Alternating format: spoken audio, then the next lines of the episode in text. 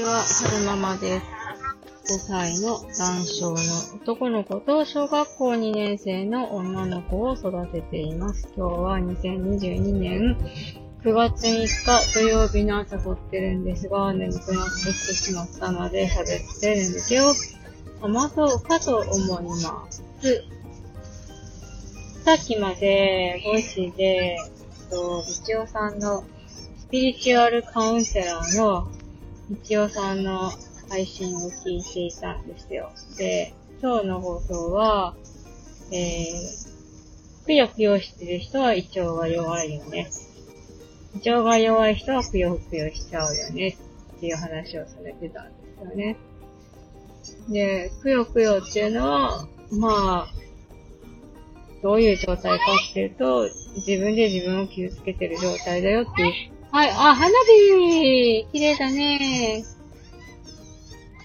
花火、今年花火見に行けなかったね、ハンくん。でもまだあるね。9月に、先週花火もあるし。今日、今日大曲りの花火だったよ。ね。遠いけど。こっからは見れないけど、大曲りの花火。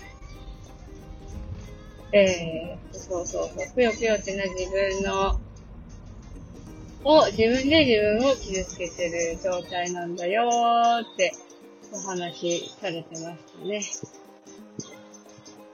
で、何の話をしましょうかね。なんか、それに絡めて何かお話ししようかなって思ってたんですけど、忘れちゃいましたね忘れちゃいましたね。何のお話をしましょうか。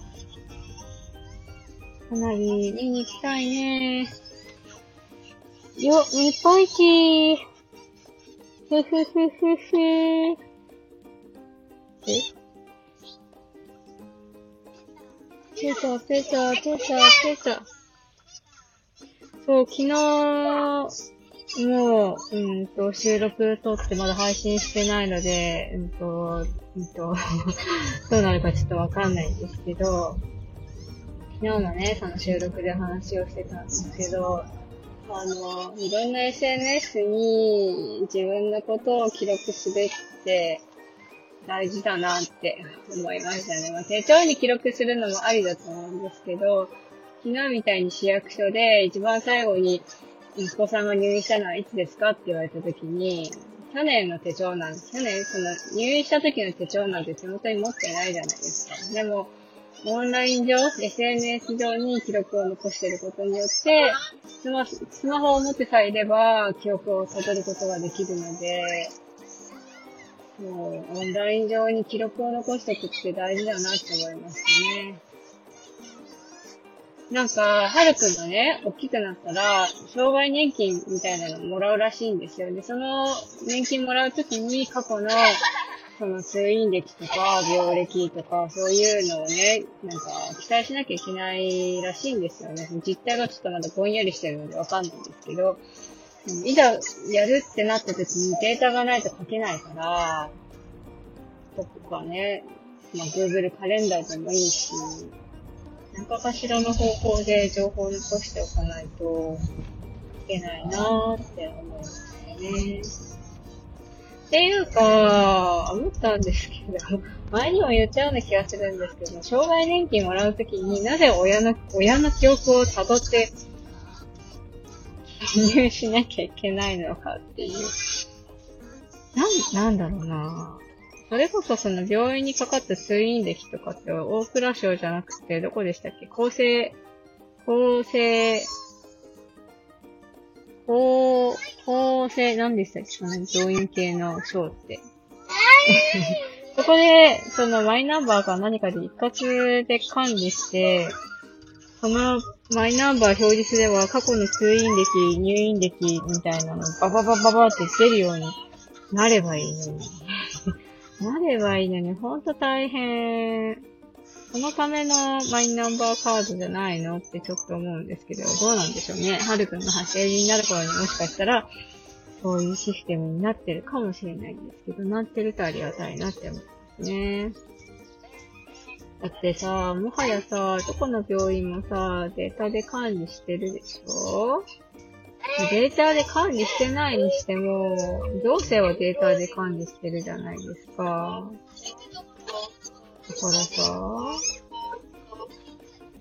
ね、マイナンバーでさ、この人が、どんな病気を持ってて、どういう病歴が、病歴とか通院歴があってみたいなのがさ、医療機関側もう新しい病院に行った、その患者さんがね、新しい病院に行った時に、パッて見てその人の病歴が分かったら、で、その病、その、その人がその時抱えてる症状の判断材料の一つになったりすると思うんですよね。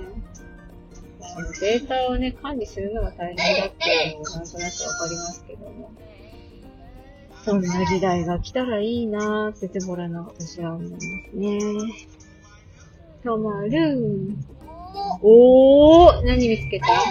ラーメンだ。つけ麺って書いてある。魚伊勢海老つけ麺は、美味しいんだぜ止まる。へへへ。止まる。はーい。今日はね、皮膚科にこの後行く予定なんです。いつも使ってるお薬がなくなりそうなので。もうね、常にどこ必ず痒いからね。やりましたね。子供が生まれてからずっと治りませんね。はいはーい。はい、何ですか？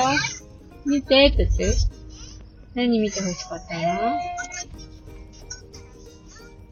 到着しそうだよ。よいしょいた来てないはいゴー届かないなぁ。